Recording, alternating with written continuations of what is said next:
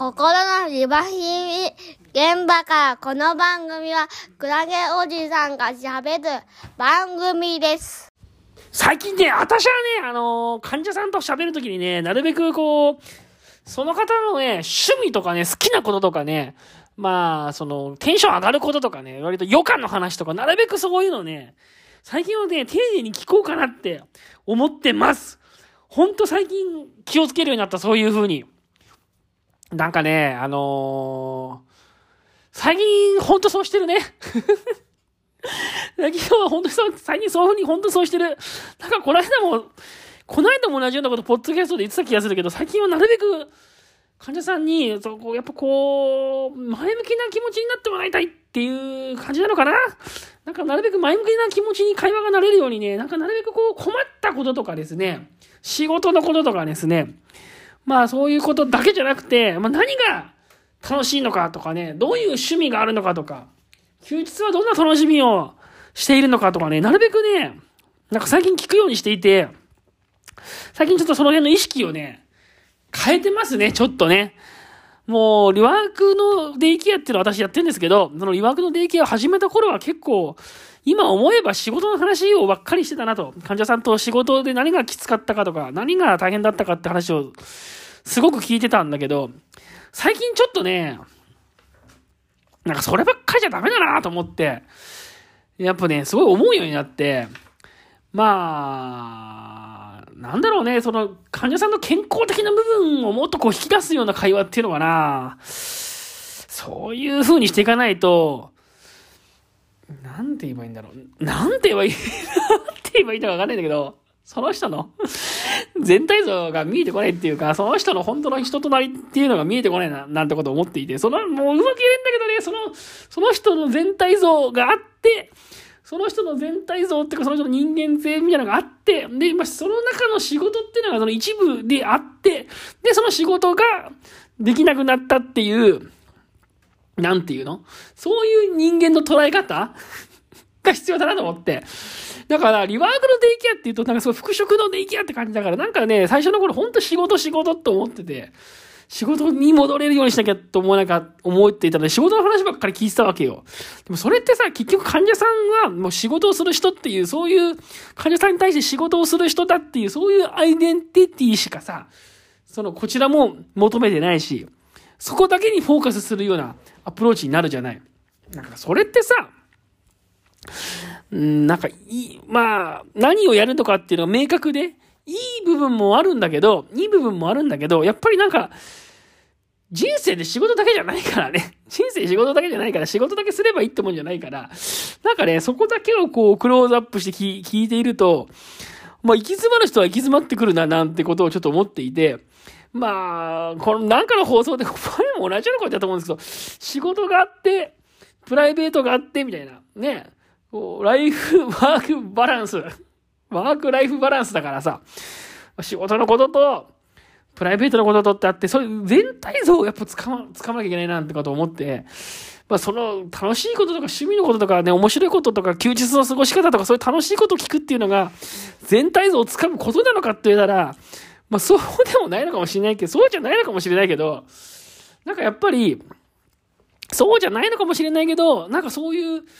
仕事と一見関係ないような話をすることが、案外その人の、その、今抱えている困りごとだったりとか、こう、今後進みたい方向性だったりとかっていうのを、あの、まあ、指し示してるような気がするなっていうふうにね、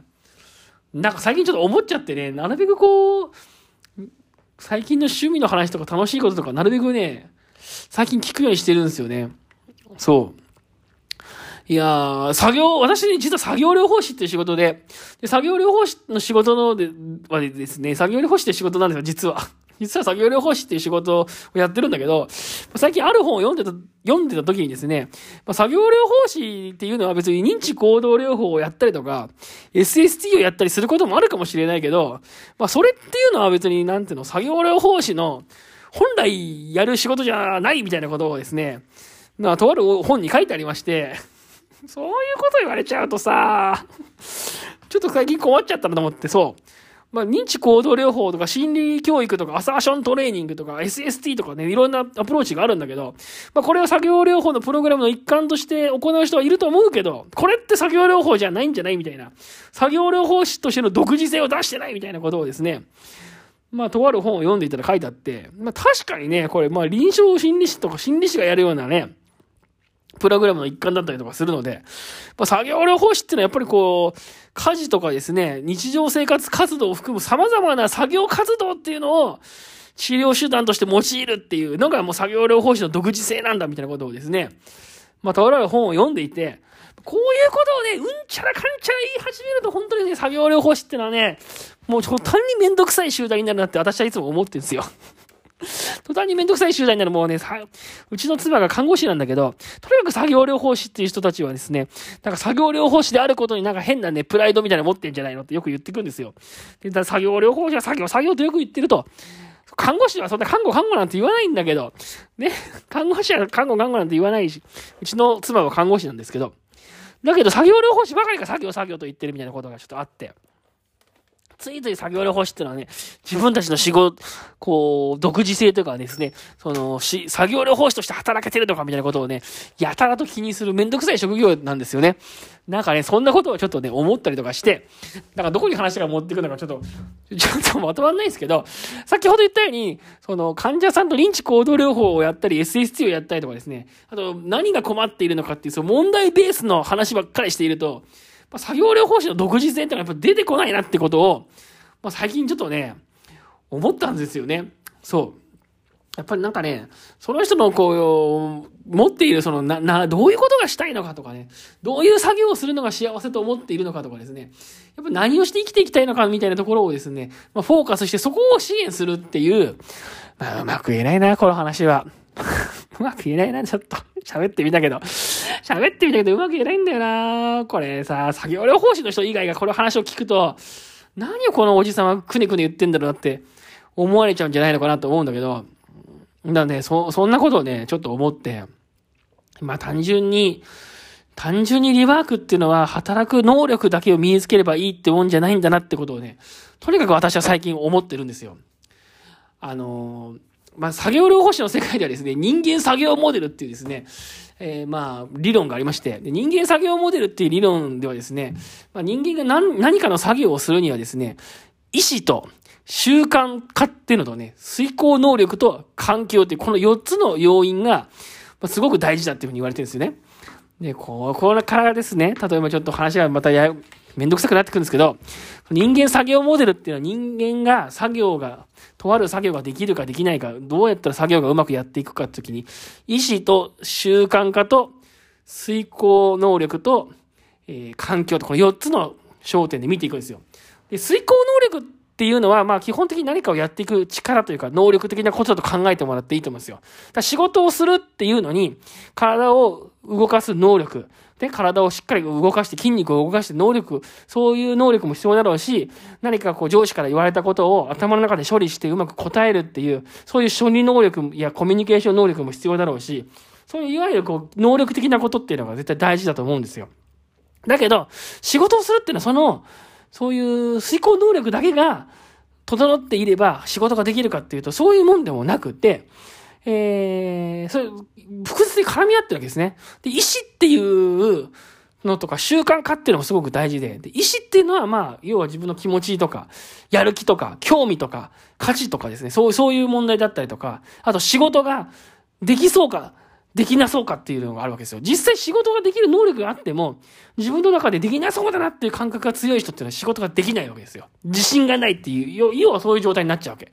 だから、ただただ能力があってもできなくて、そういう意志っていうところが、それなりに仕事をやろうとか、やりたいって興味が出てきたりとか、で自分はできそうだって気持ちになってなきゃできないし、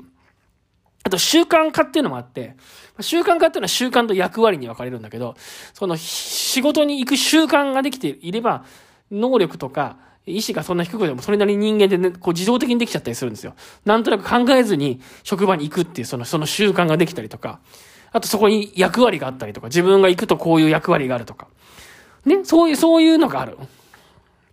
で、あと環境っていうのも大事な要因で、やっぱり仕事に行くっつったって、その職場がすごい、今の家よりすごい離れちゃったりとか、遠くなったりとかそう行きづらかったりとかするし、物理的に環境が悪かったりすると、仕事ってしづらかったりするんですね。で、そういうふうに仕事をするっていうことだけ考えても、その意思、えー、習慣化、遂行能力、環境、そしてそういう要素がいろいろこう絡み合って仕事ができるっていう、仕事に行けるっていう状況になっていて、ちょ何言ったかだんだんわか、わかんなくなってきたんですけど、ただただの能力的に仕事ができるかできないかっていうのだけを見ていくってのは難しくって、やっぱり本人がその気になっていくとか、本人がそういうこう、仕事も含めたなんかこう、生活を再構築していくような気持ちになっていくとか、なんかそういうことが、なんかすごく大事だなっていうのをね、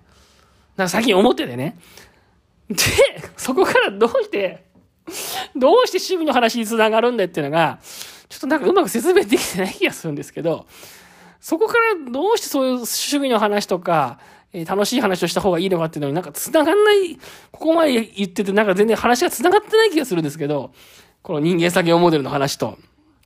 なんかでもそういうところがあって、まあ、ただただ仕事仕事って詰めていくよりも、なんかその人って本当どういう人生を送りたかったのかなとか、どういうことするのが楽しいのかなって聞いていくことが、その人自身がやっぱり自分の人生に対してもっとこう前向きにやっていこうって気持ちを引き出していくんじゃないのかななんていうふうに思って、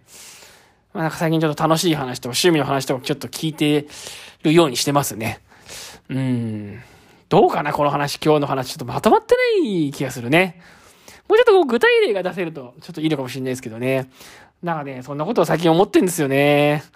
うーん、ちょっとまとまってないな、話が。なんかね、多分もうちょっとこう、僕も喋るだけじゃなくてね、多分こう、